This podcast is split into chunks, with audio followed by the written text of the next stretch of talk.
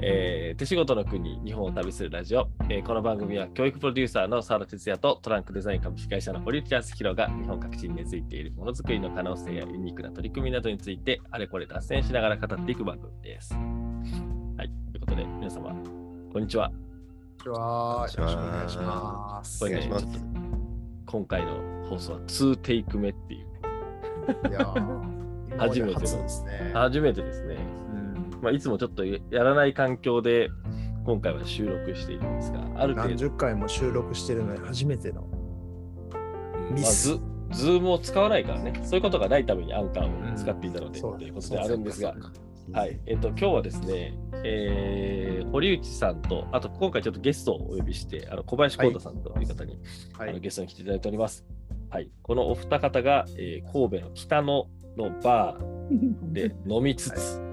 なんで、今収録しております。そうそう。なんでね、ちょっと後ろからカランコロンとか、なんかこう、ちょっとお店の人と話す声が入ったりするのはそのためですね。でも、はいあの、さ僕は、ああ沢田は今、浦安の自宅から入ってます。なんで、あの、バーとなんかこう、自宅をつないで、 Zoom で収録するとねこのバーね、澤田さんも来たことあるんですね。僕もね、あの、はい堀内さんと飲むって言っても僕はお酒飲めないんですけど、うんあの、まあ、神戸で焼肉食べて2軒目行こうってなったら大体ここに行きますね。いいバ行こう。素晴らしいです。えーいいとこー。です、ね。学びの、学びの多いバーです。はいということでですね、あのーやっていきましょう。ちょっとまあ、3、40分ぐらいいっぺん喋っちゃった後にもう一回やり直してるんで、2テイク目。2テイク目に入ってるんで、さあ、どう話を組み立てようかなと思いつついきますけど、まあ、ゆるゆるといければなと思います。じゃあ、小林さんよろしくお願いします。はい、こちらこそよろしくお願いします。よろしくお願いします。ちょっと、このね、ワンテイク目で話した内容は、えっと、もう一切こう触れずにいこうと思ってるので、もう一回やり直す。いや、いや、いい、いいめちゃくちゃいい話いろいろ聞いたんですけど、それはちょっとまた、うんあの、おいおい、どこかで、というふうに思いつつ、小林さん、はいとはいうものの、えっと、はじめに簡単にちょっと自己紹介をしていただければなと思うんですが、よろしくお願いします。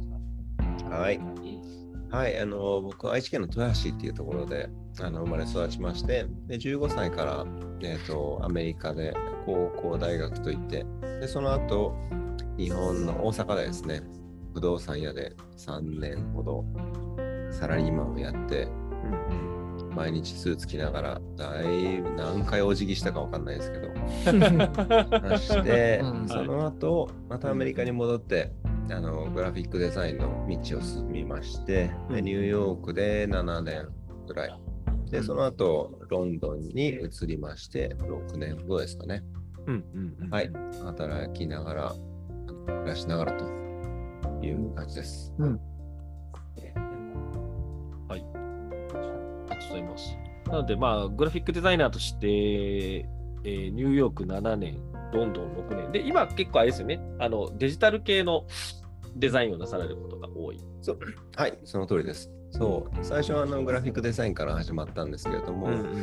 はい、でその時にあの、まあ、仕仕事探しをしたとなってましてで、まあ、デジタル系の方がこう、まあ、ニーズがあるなっていうのをその仕事を探しから、まあ、肌で感じまして、うんでまあ、ブランディングとかをやりつつ、まあ、ウェブサイトのデザインとかをやる事務所に入ったことがきっかけで、まあ、デジタル系の方に進んでいったんですけれども、うんうん。でその後はいくつか代理店をあので働いてで、まあ、インハウスでいくつか働いたという感じですね。うん。で、まあ、基本的に、まあまあ、デジタル系といっても今ではもうすごい幅があるんですけれども、まあ、ウェブサイト、まあ、ああのスマートフォンのアプリですとか、あとはスマートウォッチのインターフェースとか、うん。あとはバーチャルリアリティ、うんあとは車の中の画面のデザインですよね。で、まあ、最終的にはその、まあ、画面とかのデザインがまあ本業ではあるんですけれども、まあ、全体的に体験のデザイン、まあ、音がどうなのか、まあ、いつどんな情報が表示されるのか、あとは、まあ、最近働いてた会社ですと、電気自動車のあの体験のデザインのをに携わっていましたので、まあ、その物理的なあの工業デザインの、んまあ、シートですとか、まあ、触った感覚がどうなのかうん。うん。まあ、まあ、さっき言ってた音ですとか画面のデザインっていうのは、まあ、総合的に、まあ、ディレクションするような仕事もしてます。なるほどね。でも、コートさ、ニューヨークのデザイン事務所行った時にさ、南米、リオに行ったりとか、はい。あれは支社があったりそうそうそう。うん。あの、代理店、ヒュージっていうデジタル代理店。の、で働いてたんですけど、まあ、そこの支社が、まあ、リオにあって、まあ、とその時にたまたま、まあ、僕はもう、なんかブラジル熱が個人的に高まってて、うん。あーちょっとリオで住みながら働いてみたいなって思ってたので、うん。まあ社内で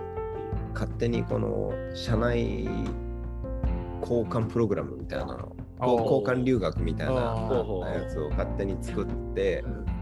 そう僕自分をリオに飛ばしつつリオの人を僕がその当時働いたニューヨークに飛ばしつつみたいな感じで、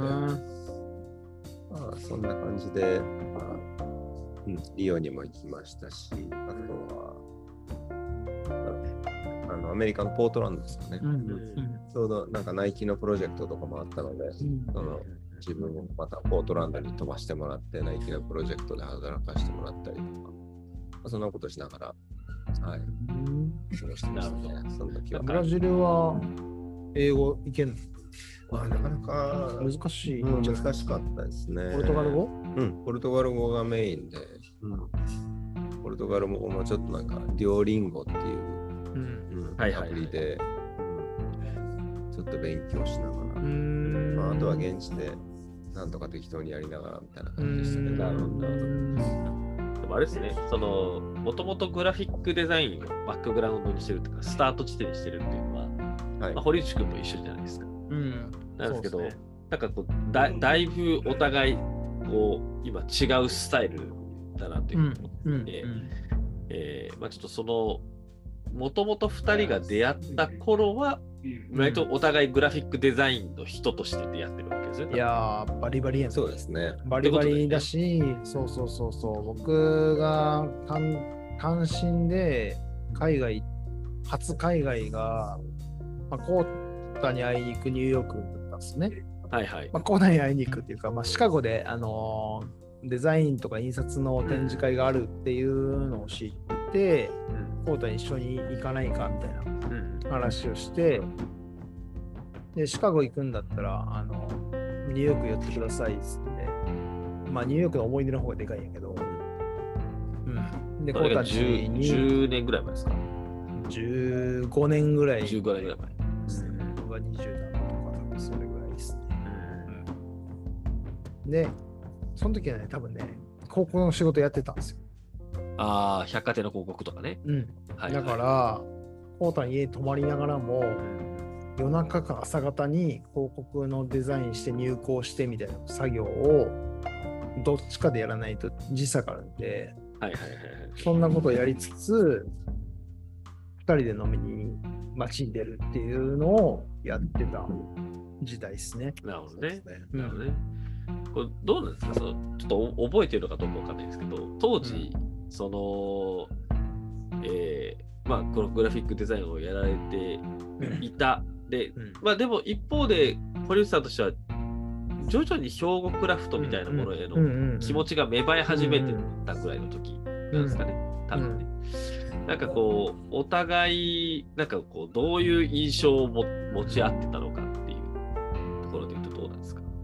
あでもね、その時はなんか僕の意識はマーケティング欲が強かった。マーケティングに対する意識の方が強くて、はいはいはい。なのでまあ、ニューヨークがまあね、世界の最先端だとするならば、どういうマーケティングをやってるのかとか、どういう広告を打つのが適切なのかとか、えー購買行動がどうなのかとか、うんそういうのを毎月コートとスカイプでディスカッションするっていうのを定例ミーティングにして、ずっとスカイプで話してたね、その頃はね。うん、でもなんか、うんまあ、地場産業伝統工芸、なんかそそこまでなんかその時期ってあんまりどうなんだろう。なんか、なんかデザインもうちょっと俺は尖りたいぜみたいな感じだったかも、俺はその時。でニューヨークのあの看板の写真を撮りまくってた記憶がある。とか、コーダがおすすめする本屋さんに行って、もうデザインの本を買いまくって、帰りの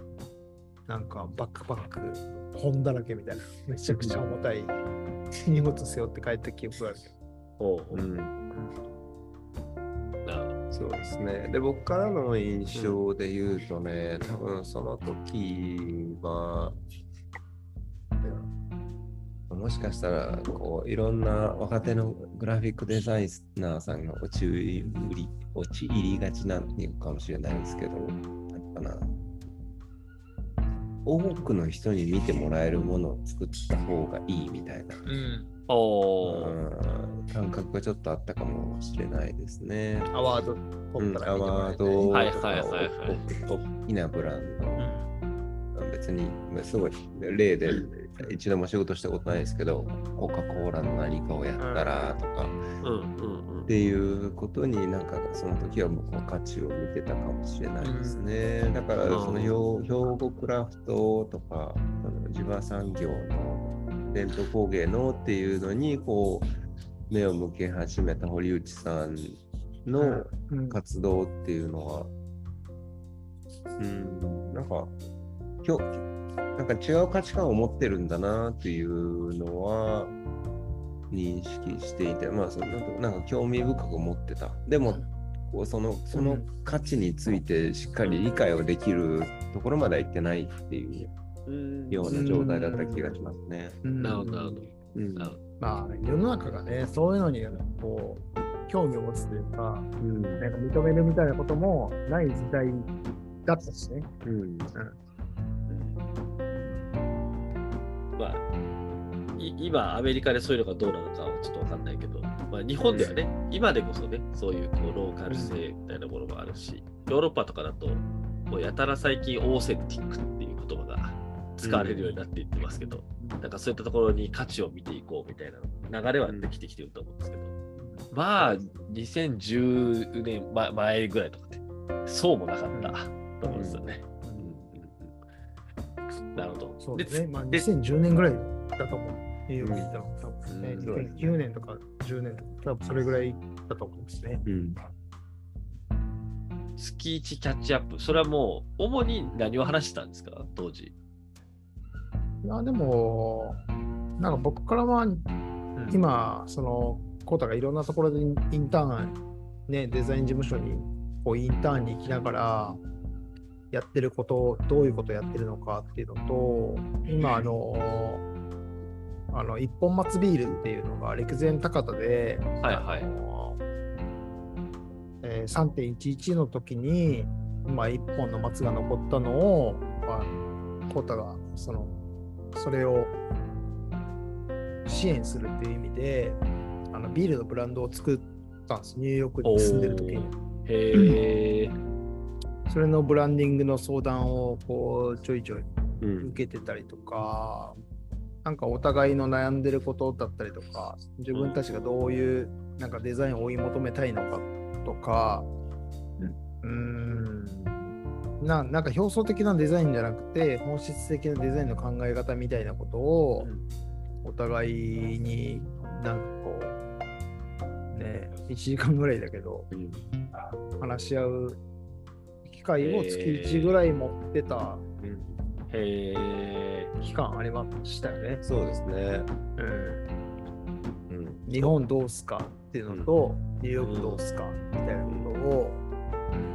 今どんなことやってんのをお互いこうキャッチアップするっていう。でもそれ結構でも、それ言い出したらこうだったかもしれな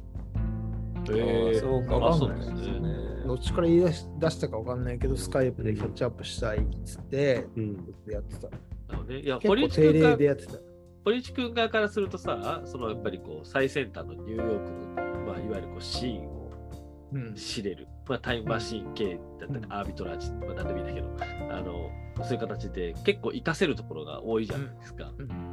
ん。小林さんにとっては、ちょっと覚えてるかどうかわかんないですけど、当時、その堀内さんと月1、このディスカッションする、キャッチアップするっていうのは、なんかどどういう意味があったんですか？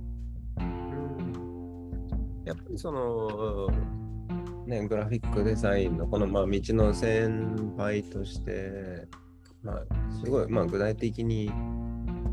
こう、まあ、ツールの使い方とか、うんというところも、まあ、もちろんあったんですけども、やっぱりその、ん何のためにデザインをするのか、まあ、グラフィックデザインというのが、まあ一つ、ただ一つのツールであって、コミュニケーションのツールであって、まあ、何のためにそのデザインという活動をしているのか。うんうんっていう部分ですよね。まあ、それ、まあうん、堀内さんは常にその、なんのかな、そのそのツールを使って何をするのかっていうところにフォーカスをしている、あのしてて、多分その部分にこう刺激を受けてたんじゃないかなというのは、まあ今、振り返ると思いますね。なるほどね。スカイプの会話でな、どんな話したか全然覚えてない。全然覚えてない。あそれでちょっと、でも、まあ、一歩で聞きたいと思っていて、いや、なんかその、多分まあそこまで覚えてないと思うんだけど、なんかそのやり取りをしていく中で、な中で、なんかお互いが覚えてる発言とか、なんか、あのこのやり取りは、なんか意味あったな、みたいなふうに思うものとかってあるんやろか思い出した方が。まあでもなんかニューヨークは、あのマーケティングはもうほぼ動画ですよみたいなこともあるので動画をいち早く僕らも導入したりとかももちろんあるし、うん。うんまあなんだろうな、まあ、コータからすると日本からこう結構離れてる、ずっと離れてるので、うん。日本のデザインってそもそもどうなんっていう、うんまあどういうデザインが流行ってるのか、どういうアワードがこういいのかとかも含めてとか、まあ、印刷加工の話だったりとか、まあ、そんなことを結構やってたかもしれないね。オンラインつないで活版印刷ね、うだ話したりとかうん。含めて、なんか、あとは多分、その頃なのかな、その、堀内さんがその兵庫クラフトを始めて、その兵庫の兵庫マップ、クラフトマップを、ね、やっぱり作って、うん、で、まあそのグラフィック的にね、うん。その、まあ、地図の上に、まあ、どこに何がある、ねその説明文をっていうのもすごく、あの、綺麗にまとまってて、あ素敵なうん、こうポスター、グラフィックだなっていうふうには思,、うん、思ってたのもありつつ、やっぱりその、まあ、さっきも言いましたけど、何のための、うんデザインなのか、そしてデザインというその作業は本当に大きなプロセスの中での一部でしかないんだなっていうのをこう、うん、は話しながら、そして堀内さんが作るものを見ながらこう感じてたのかなっていうのなるほど。印象としてはありますよね。そう思ってたんや。めっちゃ嬉しそうな顔してるしね。思ってたんや。さそんなん言われたら嬉しいよね。うんなるほどね。あんまり影響を与えれてないと思ってた。なるほど。逆にそれってニューヨークで他のデザイナーの方とか、まあ、専門学校の時のその同期とか、インターンの仲間とか、なんかそういう人たちともそういう会話はしてたんですか？会話をしてた覚えはね、ないですね。あ、ないんですね。うん、その時はなかったかな。うん、まあでもさっき言ってた通り、こう、なんていうかな。すごい商業的なデザインにみんなフォーカスしてた部分はあるので、尖り系やみんな。うん、まあ、尖り系、うん。まああと、ちょうどその Facebook とか Instagram とか、なんかそういうのが出始めて、まあ、うん Facebook はもうちょっともう長いことありましたけど、うんインスタ。まあ、そういうものの、こう、なんていうのかな、そういうものが、うん流行り始め、それがそういうものがメインストリームになり始めてて、うんなんかそういうのに携わってるのがクールだろうみたいな流れがあったので、ね、その僕が、もしかしたら僕が堀内さんから感じてたものを話しても、あんまりこ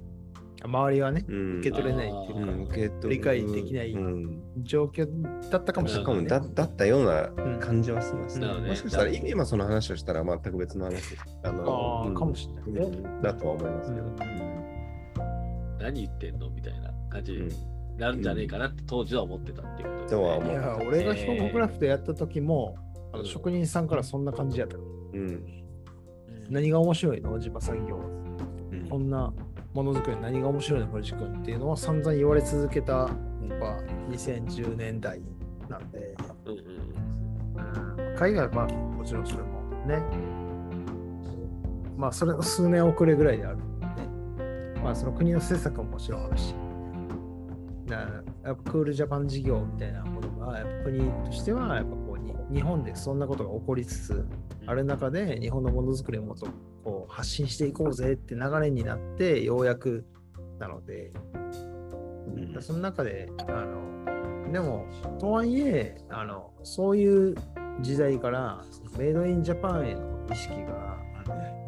どういう感じで外から見られていたのか、みたいなこと。まあ、多分ね、そういうスカイプの時も話してたかもしれないけど、多分気にしてるの多分そこだと。うん。じゃあその日本へのイメージってだどうどうなの？みたいなところは結構ぶっちゃけ聞きたい。うん。やっぱりね、その点にで関して言うと、やっぱ僕が日本人であった、そのあのまあ、ニューヨーク、まあ、シカゴシカゴで専門学校に行って、その後すぐにニューヨークに移り住んで、あの死に物狂いで仕事仕事を探しをしてて、うんまあまあ、なんなんで仕事死に物狂いかというと、その限られたタイムリミットの中でうん。正規雇用をしてもらえないと、ビザがビザが下りなくて、アメリカにいる権利さえないんですよね。なので、まあ、死に物狂いで仕事探しをしてたんですが、やっぱりその時にね、僕が日本人であるっていうこと、うんそのポートフォリオの以前に、うんそれだけで、ちょっとこの信頼感みたいのはもらもらってたあ、気プラスがします。プラス？で。うんなるほどね。逆なんだ。プラスなんだ。プラスだったと思いますね。へーまあ、その、まあ、クラフトであるとか、うん、っていうのの日本イコール質が高いみたいなイメージは、まあ何かしらあって、まあそういうふうプラス作用があったんじゃないかなとは感じますね。だから本当に今思うと、まあ、過去の日本人の方々が作ってくれた、まあ、要はブランドイメージじゃないですか、うん。本当にそれに、まあ、まあ、あやかってて、まあ、別に意図意図してあやかってたわけではないんですけど、それにちょっと助けられたなっていう部分はあって、本当に感謝の気持ちもあるし、そこをこう、あの、つなげていきたいなっていう、うん、気持ちもすごくありますし、っていうのがありますね。な長く海外で活動してる方って結構それ言いますよね。やっぱうんそれを多分感じる瞬間っていうのが多々あるんだろうなと。なんか結構アメリカにいたらさ、まあヨーロッパはちょっとわかんないけど、アメリカだと戦争に負けたっていうのがあるから、うんでこう日本人は見下すみたいなところもあるのかなって一方で思っていて、それはなかったんや。意外と。それはなかったですね。うんん。全くないかな。全く、うんまあ僕が感じる範囲では全くなかったあですね。そうなんだうん。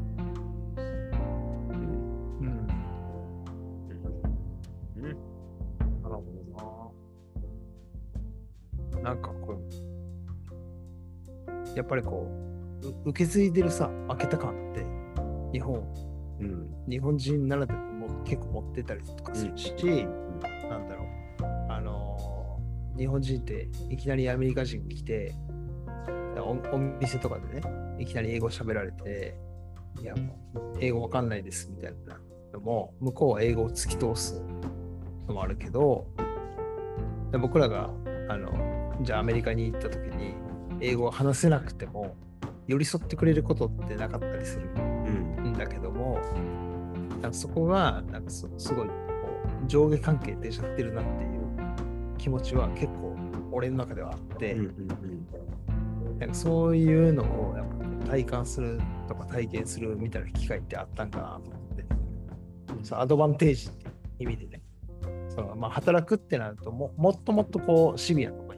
入っていくやんか、うん。センシティブそうですね。うん。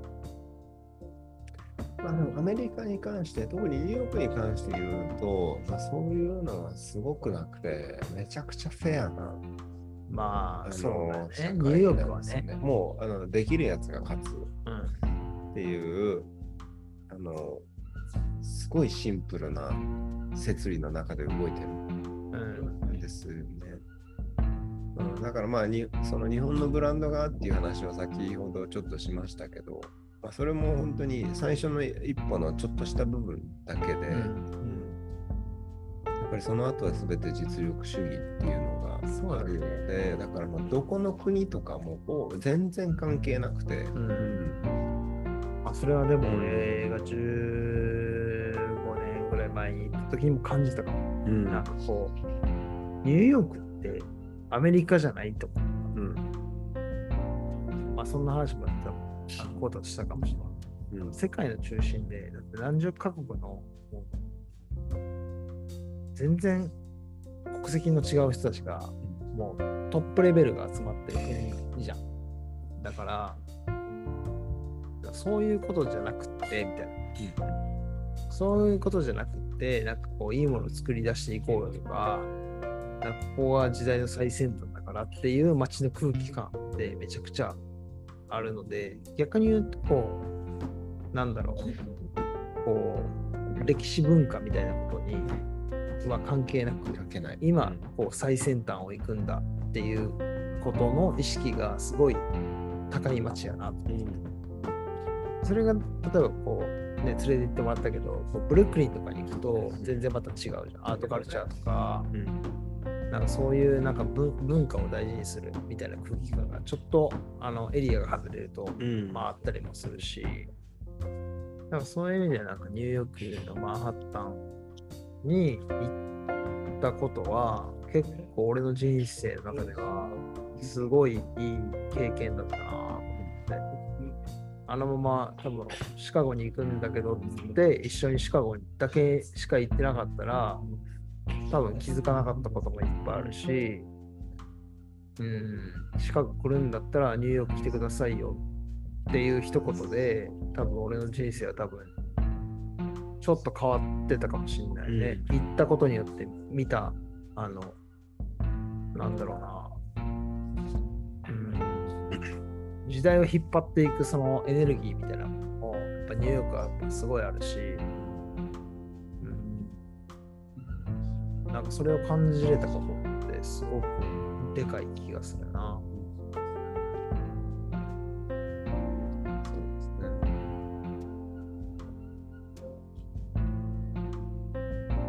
なんかそのデザインっていう仕事をする人にとってニューヨークっていう街はどういう街なんですか、だったなと思われます？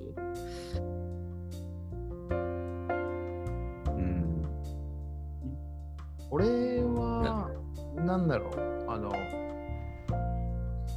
なんかその時まあ広告やってたのもあるから、やっぱマーケティング視点で見るとすごくいい街だよね。あ最先端の手法を使ってどうやってこの、なんだろう、あの使い手に心地いい状態の、ものを提供するかとか、まあ、まあ、僕はその 10, 10年以上前だと、その日用品も店に買いに行く時代にあの全部オンラインで全部買え買えちゃうようなものを作るとかも含めて、うん、それそれは言われた、15年前に。日用品はもう買わないですよ、店行ってっていうのをコータに言われたことがあって、みんなオンラインで買ってるんだって。でみんなオンライン買ってないからね、日本は。まだ。あとそのデザイナーとしてという以前に、やっぱりそのまあ、青青天井の国とか青天井の街っていう感覚がすごくありますね。みんなすごくこうののし上がるんだっていう、ああ、強いよね。ね、強い気持ちを持っていて、でもうその手法はもう手法に型なんてなくてもう自分のうん。自分のやりたいようにやって、ねまあ、それが成功につながるのかどうなのかっていうのは、もう世界に委ねるというか。うん。だって店舗なんてね、ビーズスクラップめちゃくちゃやりまくってるからね、レストランもね、回転して。うんいや、こ先月ここにあったレストランがもうなくて、うん。次のレストランが新しく入ったから、そこのブランディングやるみたいなことで、どんどんどんどん回って、それが仕事になるのがグラフィックうん。デザインのニューヨークの仕事の取り方みたいな、もう、あの時あったもんね。そう。レストランでとかでいうと3ヶ月持つのが50%とか。そんなレベルらしいですね。で1年持つのが20%とか。うん。でそこに対してデザイン事務所はね、全部ずっと牛耳って、うん。次の店舗のサインとか、店舗デザインみたいなこと、ぐるぐるぐるぐる回ってるから、その仕事あるわな、みたいな。でもまあやっぱりそのデザインという仕事をデザイナーにとってのニューヨークという質問でしたけどまあおそらく誰にとってもなんかなクリエイクリエイティブにというかまあ自分のやり方でどう自分の価値を上げていくのかとか自分の作っているものの価値を上げていくのかっていうのをみんな試行錯誤してる人たちのまあ、集まりの街っていう印象なるほどね。うん。なるほど。まあそういうのもひっくるめてさっき、あのめちゃくちゃフェアだっていう話をうんしてましたけどそうんそこはそういう環境だったってことですよね。うんなるほどねそうですね。そこ、そのニューヨークからこうロンドンにこうなんかこう活動の拠点をう移されたわけじゃないですか。それってなんかどうどういう理由があって、そのキャキャリアチェンジとか決断があったんですか、それはね、すっごくあの個人的なあの話なんですけども、はいはい。あのまあ、ニューヨークに住んでる間にロンドンに在住のあの子と知り合って、まあ、しばらく遠距離をしていて、で、まあ、あの子供ができちゃって、あ、これ同じとこところに住まないとやばいねっていうような感じで、まあ僕はちょうどその時働いていた会社、デザイン会社が、あのロンロンドンにあの本社のあるところでのニューヨーク支店で働いてたんですよ。うんはいはいはい。でまあ、簡単に移動で、移動、社内移動として、あのうんうんロンドンにあの拠点を移すことができたので、まあそれを通して、まあ、拠点を動かして、まあ、今の妻妻と一緒に暮らすようになってっていうような流れですね。だから、その、仕事がこういうチャンスがあったからロンドンに動いたというよりは、まあ、個人的な理由でっていう感じですね。でもね、本当にやっぱニューヨーク、今ニューヨークはどういう社会だとかっていう話をしましたけど、うん。やっぱり全然ロンドンはまた全然違って、ね。そのやっぱりね、うん、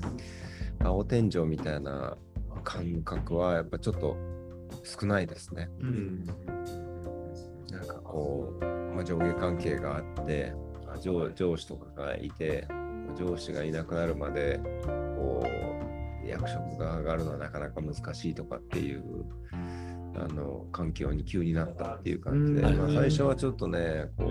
う、それに抵抗感も覚えたりとかっていうのはあったんですけども、まあまた別の意味でね、すごく興味深い、ただ商業的なこととか、商業的な成功が全てじゃないっていう価値観を持ってる文化で、ロンドン、イギリスは。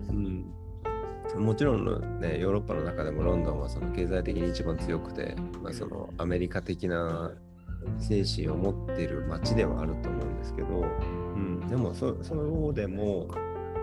その中でもやっぱり違って、もうちょっと社会的な考え方を持った人が多くて、例えば、具体的に言うと、アメリカでこう代理店とかで働いてると、ナイキとか、はいはい。すごいブランドのうんかっこいいブランドですごい売れてる商業的にもサクセスあの成功してるあのブランドと仕事するのがあの一番いいみたいな感覚だったんですけどロンドンに来てみるとそうではなくてその医療ですとか、うん人々のその健康がどうあるべきだとか、うん。はい。そういうのにつながる仕事、うん。がかっこいいことだとされてたりとか、なるほどね。全然違いますね。そう。そういう本当そう。本当のに人々の役に立つプロジェクトとかが一番いいいいプロジェクトだってみんな思ってるっていううん。感覚をすごく受けて。へロンドンっていう商業の街の中であってもやっぱりその精神っていうのは国レベルやっぱヨーロッパにいるだけ、ううんんの価値観っていうのがこう伝わってくる、ん。部分があってすごい興味深いなと思って、まあ、そこが特にきっかけですかね。うんなんだかな何のためにデザインを、うんうん、使うのかっていうのをさらに考えるようになったのは。うーん。なるほど。なるほど。面白いですね。なんかそれを求めて街を変えたわけじゃなくて、たまたま街が変わったら、こうまあもともとと多分ちょっと伏線としてそういう、あの、ひ引っかかるなのか、常にこう、意識の下には考えてたんだと思うんですけど、そうですね。うん。ね、うん。それがより意識するような環境になってきた。やっぱやっぱそこら辺で意識し始めると、こう仕事の仕方とか、あのデザインというもののなんか領域とかも変わったりするもんですか？そうですね、めっちゃ変わりますよね。うん、やっぱりその仕事探しをするにあたっても、うん。こうまあ、今までは、まあ、どんな自分の作品集に入れ入れたときにうんうんあどんな風にかっこよく見えるとか、うんそういう作品を作れそうな会社かなとかっていうのをに意識してたのがやっぱり、はいはい。やっぱりな何のための会社なのか、まあ、以前僕がこの前職最近仕事を変えたところなんですけど前職のところはあの電気自動車を作る会社で、はい。商業用の電気自動車を作るのメーカーで、えっとえー宅配用のバンですとか、うんあとは公共のバスですね、を作ってる会社だったんですけど、そのまあで電気化によってその街の中での環境が良くなるとか、うん。まあとはそのバスっていういろんな人たちが使える車両を作る、うんはいはい。はいとかっていうところへの価値を、が大事だなって思って、うん。そういうその仕事選びのところでも、うん、そういうところに重きをうん置くようになりましたね。なるほど。うんな。んかさ、でも最近、最近転職したよ。うん。そう、日本の企業から雇われて、そうイギリスでフリーランスやろうとか、あんま考えなかっそうまあ、フリーランスは考えたんですけど、まあ、これもまた個人的なところにも戻ってくるんですけど、フリーランスだとビザの関係でちょっと若干不利になる可能性あるなと思って、まあ、そんなん相談してくれたらよかった。でえといういやのは全然あの死者を向こうに作ったりとかしたらさ、あなんなんとでもやれるあ、じゃん。そうですね。じゃあ、これからお願いします。とか、うちの海外事業ね、とか、一緒にね、組んでいくっていうのうん。そんな水くすくなく、うん いろいろ一緒にやれたらいいなと本当ですね。で本当ですね。そう、結婚式も呼ばれなかったし、長い付き合い長い付き合いしてるのにさ、節目節目に呼ばれてないのは実際いやーでもロンドン物価高いから大変ですよ、死者出すの。そうですね。いや、今いいろんないるからなんとかね、テクニックでやってもらって。もう保育園代がすごいっていう話をね、聞きました。保育園代保高いです育園代高いですよ。えーっと、月に週4日で、うんえー月に800ポンド。だから今、今の日本円で、千えっと、12万か。うん一人12万円、一人12一万。人週週園で4日で。週4でうん高っ。なんか僕の知人も、まあちょっとこの話古き膨らましてもいいですけど、週5入れようとすると 20, 20万ぐらいかかるって話。うん。そんなもんそれに見合う収入あるんですか？そうかなだって今物価は。とイコールだったら別に収入があるんだったらいいんじゃない？うん、いや僕はその、まあ、テクノロジー系の会社で働いてるからまあまああのそのく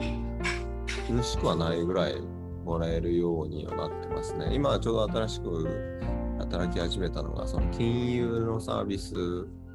系っていうの、うん。まあ金融業界っていうのはまあちょっとね割り割りましてちょっとお金がいいっていうのもありますけど、そう、日本円で、まあ、特に今、レートがね、あれです悪いけうん、今に、もう今の換算で、まあ、2000万円とかぐらいには、まあ年収そうですね。言ってるね。うん。まあ、でも、ぶ物価が向こう高いので、まあ、こう、日本円で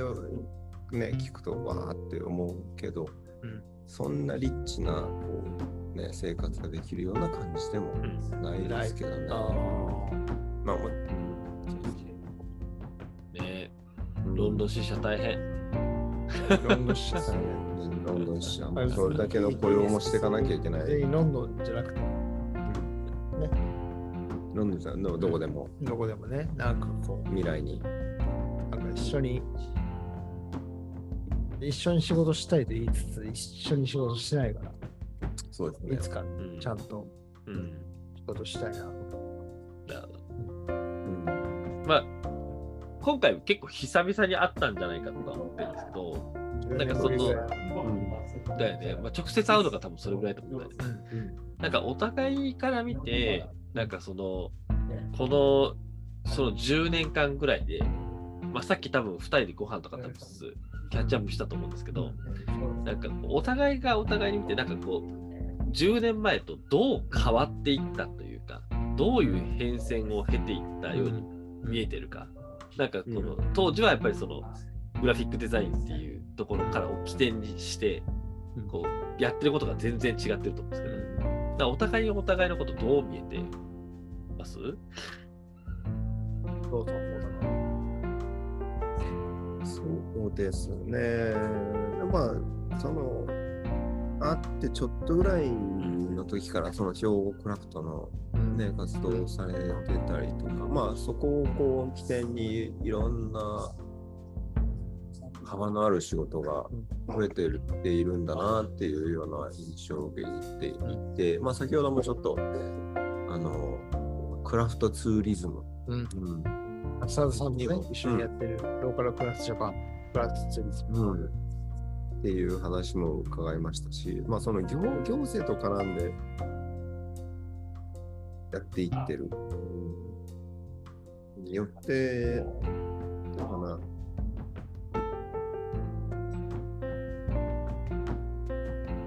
なんて言っていいんでしょうかね。その影響の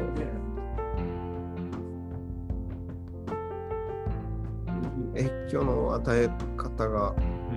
すごくロローカルでありつつ、グローバルでありつつ、すごく具体的で、うん。うんうん、ね、その、その、そこがより深まっていってるなっていう、うん。うん印象ですね。そう、コーダはさっき言ってくれたねすごい、クラフトツーリズム。クラフトとツーリズムっていう単語がひっつくっていう聞いたことないです。ううんんこと言ってくれて、あ逆にそうなんだって俺は思った。うん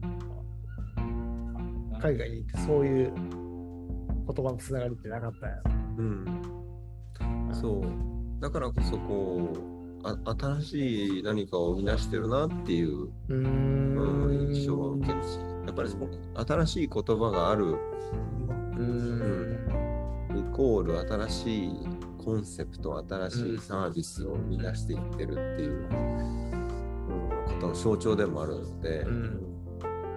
逆にさなんかそのあのまあこのローカルクラフトジャパンもあのオンラインでねさっきちょっと言った、うん。あのマーケットのイベントやってるローカルクラフトマーケットっていうのももちろんあるんだけどイギリスもさ結構そのコロナの時はさロックダウン結構きつかったよ、うんうんその時になんか新しいイノベーションが生まれたみたいな。ないの？なんか。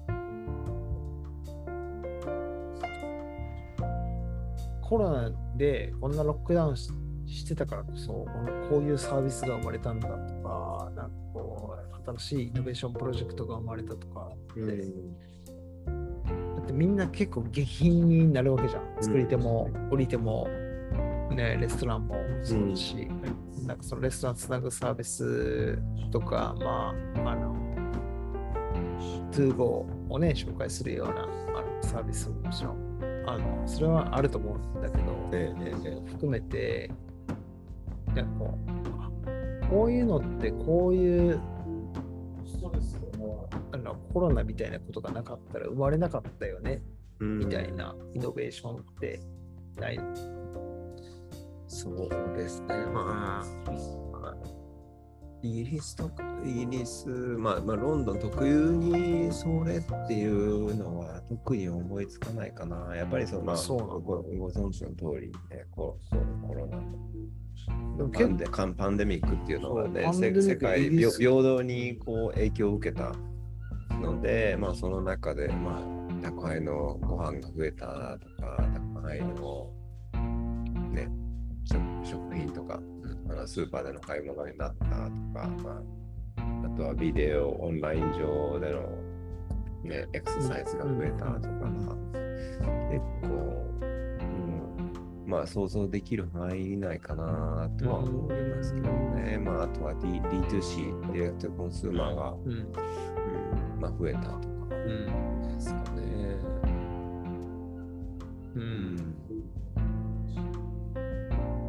まあね、僕らがやってたあのローカルクラフトマーケット、オンライン上でのそのファクトリーの職人さんと、まあ、カスタマーをつなぐためのあのオンラインでの D2C プラットフォームを構築するっていうのをあの結構2年前の4月からずっとやり続けていて、でもまあその中でこう全国の職人とフラットな関係性つながるみたいなことも結構できていて、なんかすごい実りのあるこの1年半、2年ぐらいだなと思ってる中で、なんかこう、そういうのはなんか僕らのこう日本にいる中での切磋琢磨の中で、俺らはこういう、なんだろう、努力というか、あの知恵を絞りながらこう、こんなことやってきたんだみたいなことがあるんだけど、えーとはいえその海外においてあのいろんな国の人たちがそそういう施策というか取り組みみたいなことをその民間ベースでも含めて今やってきた事例がなんかあるのかなと思って、なんかこうもしなんかこうイギリスでそんな取り組みがあったりとか、まあ知ってる、ね、仲間がニューヨークでこんなことやってたよみたいなのがあれば、なんかぜひ教えてほしいなと。思って。ね。あーパッと思いつかんな。正直。あんまりいい答えじゃないけどね、うみんなどうしてもだってもう超クローズじゃん。だって。でもやっぱりなんか、まあ、こちらこちらでもねもちろんあ明らかだとは思いますけど、まあ、やっぱりセルフプロデュース力、うん、あと家庭を見せる、うん、家庭を見せながらストーリーを作っていくっていう、うん。うん。そこの部分にやっぱ長けてる人が、うん。うん、舐めているなっていう印象は受けますね。まあそれはもちろんソーシャルメディアを通してどううまくするのかっていうのも、うん、そうですけどそのソーシャルメディアの部分が下手でもそのストーリーとかがしっかりしてると、まあ、さっきあのキーワードとして上がってたオオーセンティックとか、うん。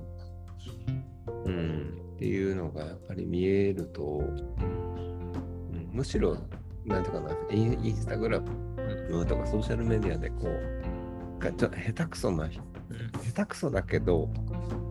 ストーリーはしっかり見えるなっていうところはやっぱりすごい好印象を受けるな。そしてそれが、うんまあ、結果として別に意図はしてなくても、うん、なんか共感を呼び、うん、せこう商業的な成功に、ね、一部つながってる部分はあるのかなっていうのは印象としては受けますね。でそういうなんか、オーセンティックとか、うん、カルチャーみたいなの、その本質的なところって、その、イギリスの人たちは、おお、めっちゃいいやんってなるの。だな例えば日本のそのクラフトを、じゃあ俺、ぼ僕らがロンドンに持っていきますと。はい。でこの商品とかもこういう歴史があって、うんこういう文化がある中のこういう文化歴史がある地域で、うんあの今基本と受け継がれている商品ですみたいなことをイギリスの方々にこう今の、まあ、ポップアップをして伝えていくうんって中でだからそのそもそもイギリスにいる方々がそれに対しておすげえいいやんっていう土壌なのかどうかっていうのをちょっと知りたい。うん、イギリスはいやそういうのえすごくいい土壌はあると思いますね。うんやっぱり歴史文化すごく好きな国民性ですし、うん。うん、その歴史背景を知った上で物をか物に価値をつけるっていう意味ではすごく、うん、いいうんうん、ところだと思いますね。うん、ただやっぱり一つ思うのが特にこう、まあ、日用品に近いもの、うん。うんになってくればなってくるほど、やっぱりこの使い勝手の良さ彼らの生活様式にうん。合っているのかどうかっていうのはすごく大事にうん。なってきて、その例えば一つお皿のサイズにうん。しても日本ではやっぱりこの小皿、そのあんまり大きなお皿でドーンって出すものって少ないじゃないですか。こう小皿それそれぞれがち取り皿として小さいお皿がある。うん、まあ大体ね直径 10, 10から15センチとかのもの、を主に使うけど、それを売ろうとしてもやっぱり用途が見つけられないから売れない。はいはいはい。うん。だからその同じ技術やストーリーがあったあっても、用途提案をしっかりしてあげたら響くんだけども、まあその日本独自の文化を押し付けたら受け入れられないそうですね。うん。用途提案提案して、まあ、共感を呼ぶっていうのはあり得るとは思うんですけど、うん。やっぱりそこはもう彼らの用途様式うんに従ったうん。うん。ものを作っていく、うん。ある程度はね、うん、そのもちろんその、なんていうのかな、そうね。その作っているものの本質がうんそれで失われてしまうんでやったらそれは良くないかもしれないですけど、曲げずうんローカライズするとか。うん、そうローカリゼーションはすごい大事だとは思いますね。うんちょっとね、本当にうんさっきも、あの、この収録前に2人でも話しちょっと来年一発ぐらいね、ちょっとロンドンでポップアップをやって、来てください。わやらないと分かんないから、うん、そうやってみてあの全全商品持っていって何がハマるかハマらへんかはやってみないと分かんないので、あの一発目はぜ全部持っていきたいんですよ。うん、まあ、事前リサーチもね、ちょっとあの、いろいろディスカッションをさせてもらいますけど、とはいえ、なんかこう、僕らがパリに行った時に、パリに食器なんて売れないよ。って言われてたけど、まあ、そうそうじゃない結果が出たので、うん。それはあの、ね、いろんな海外にあの出してる人たちのあのアドバイスもありながらもそうじゃなかったっていう検証結果もあるのであのフルラインナップで一回、ね、ロンドンでチャレンジをささせてもらいたいなと思ってるしあのローカルクラフトジャパンとしてもなんかこうまあねイギリスの方々に日本の産地に訪れるっていう体験みたいなことも、まあ、ぜひあのさせてもらえたらなっていうあの、うん、いい次のステップになるかなと思います。まあ、ロンドンはロンドンクラフトウィークがあるからね、ううんん。うん。ファッションウィークでもデザインウィークでもなくて、クラフトウィークっていうのをやってるのは、なんか非常にこうユニークであり、一方でロンドンに来るクラフトあったっけって思いながら、そのイベントをよく見てるんですけど、で、まあ、でもいやでもイギリスには結構、うん、クラフトはありますね。やっぱり日本ほどこの、うん、いや民芸文化とか土着的ではないけど。もうんど土着そうですね。土着的ではない。うん。アートっぽいけれどもものづくりはある。うんいや、アートっぽいものづくりも確かにあるけれども、その民芸っぽいものづくりも、特に陶芸に関してはそのスリップウェアとかもイギリス発祥ですし、ね。うん。うん、やっぱり陶芸に、他のその他の陶芸に関しても、すごく、まあ、バーナード・リーチとか、うん、やっぱり根強くある部分はありますけど、めちゃ見たい。うん。まあえ江戸切子とかもね、もともとあのイギリスから技師をあの招聘してうん。で、技術指導を受けて今の江戸切子があったりするので、あそうなんですね。イギリスがルーツだったりもする。ルーツというか、イギリスからその技術を導入したから今の姿がある。ん。つながりもあったりする。うん。結構日本のクラフトと、さっきのまあ民芸の話もそうですけど、うん。イギリスから教わった、あるいはその影響を受けたみたいなのっていうのは、紐解いていくといろいろありますよね。うん、そうですね。それを巡る旅をぜひお願いします。そうですね。2023はイギリスに行くのを僕目標に。はい。来てください。楽しみすぎます。もう、それ想像したので。まあ、もともとね、あの、僕らもイギリスはちょっと別にもいろいろつながりがあって、来年行ければいいなと思ってたところではあったんですが、もともと。ぜひぜひ。うんすごくいいですね。なるほど。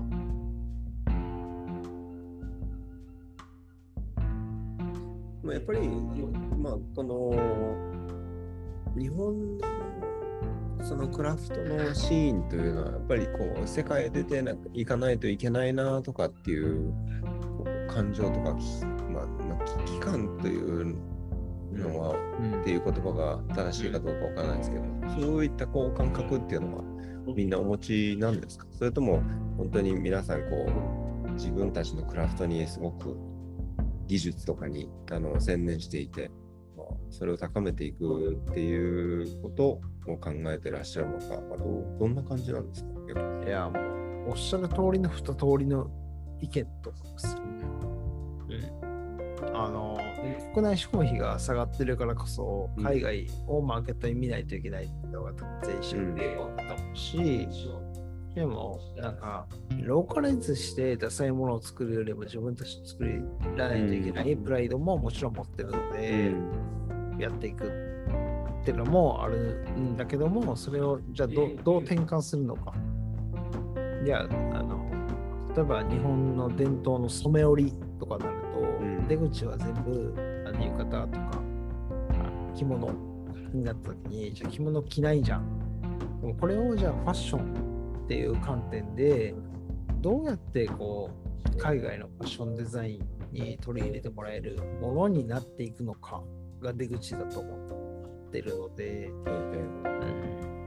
こう伝統を守りつつもそのプライドは絶対守るんだけども用途が変わるっていうだけ、うん。うん、素材もあ技術も変わらないんだけども用途を変えた時にどういう転換っていうかこ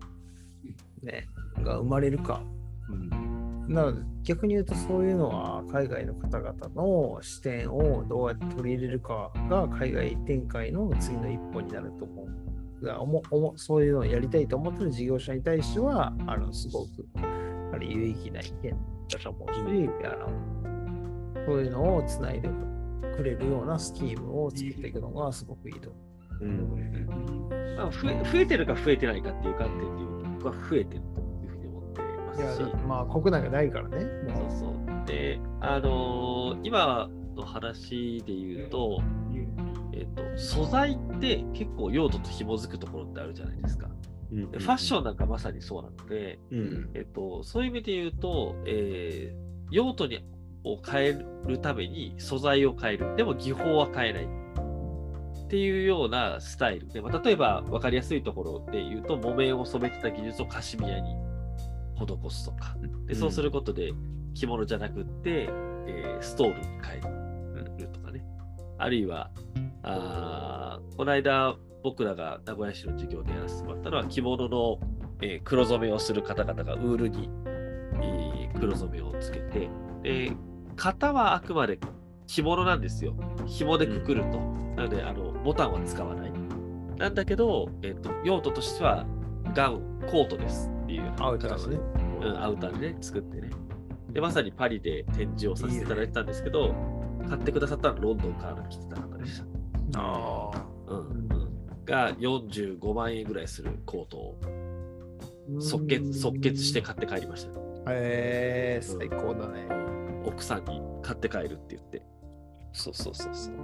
自分じゃないや。そうそうそうそうそう。そう自分じゃなくて、ごご自分じゃなくて。そう奥さんに45万使うね。そう。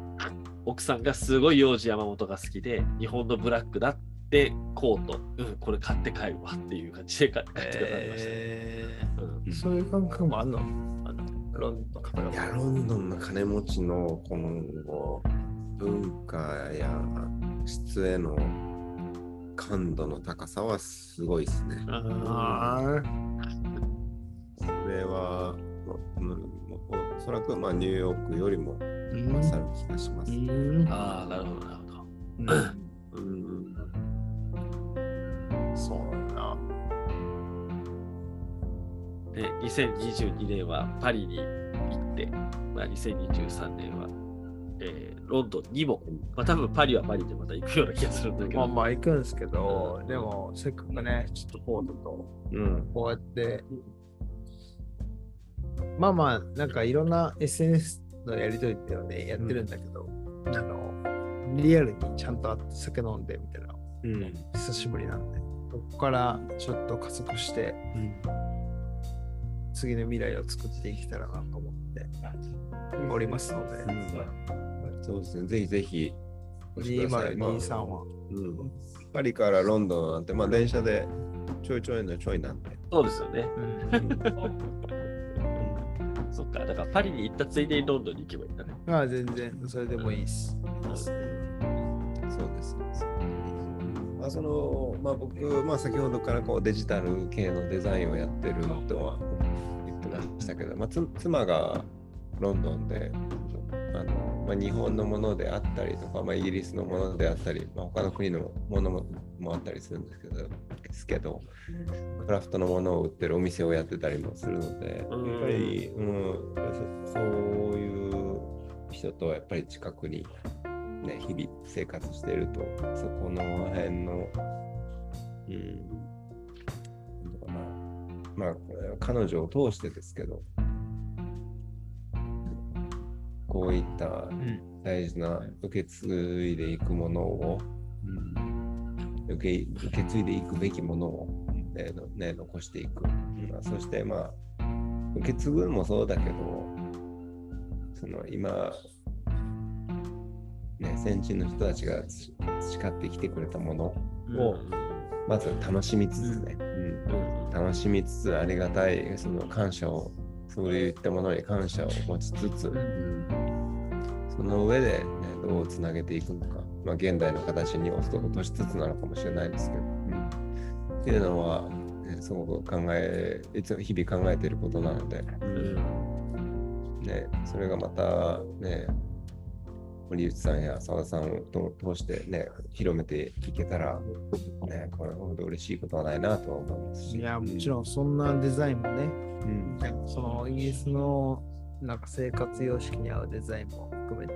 一緒にコラボレーションしたりとかね。うん。日本のあのものづくりの職人は多様,、まあ、多様だし、みんなフレキシブルにやってくれるので、そういう意味であのイギリスの生活様式に合うデザインで、あの日本のその技術がしっかりと伝わっていくようなあの状況ができるならば、ぜひあのコラボレーション、ね、していけると、俺らの未来も楽しくなるなとそうですね。思ってます。いいですね。いいですね。いいですね。じゃあ、ぜひまた現地レポ会をやりましょうと。ねイギリス会もまたやりましょう。イギリス会もやりましょう。はい。最高です。最高ですね。はい。ということで、作戦会議が、えーできたということで。はい。はい。ということで、あのーまあ、この後はまだもうちょい飲まれるのかな？あでではありますが、はい。えっ、と、今回はですね、えーロンドンから、えー神戸に今ちょっと滞在中の、えー小林幸太さんをお招きして、えーうん。お送りさせていただきました。えっ、と、はい。ぜひ、えーロンドン、ロンドンのクラフト事情とかもね、なんか今度ちょっとこう紐解いて、まあ、さっきも出ましたけど、日本との関係性みたいなものも、ちょっとどっかでトークをしていければなというふうに思いますので、小林光太のインスタグラムのリンクとかも貼れます？あれに。ああとでもちろん僕にリンク貼っといてくれれば、はい。はい。はい、小林光太の概要欄から。概要欄に貼っておくので、はい。まあ、そこから彼の活動みたいなのもちょっと垣間見れると思うんで、はいぜひぜひ。はい。はいということで、また小林さん、ご出演をお願いいたします。あ、もちろんです。はい。ちょっとファーストテイクであの削っちゃった部分、またやり ファーましょストテイク削っちゃったな。う。はい。はい。それはそれでね、いい話だったんでね。はい。はいということで、あの皆さん最後までお聞きいただきましてありがとうございました。またお会いしましょうありがとうございました。ありがとうございましたまたお会いしましょう。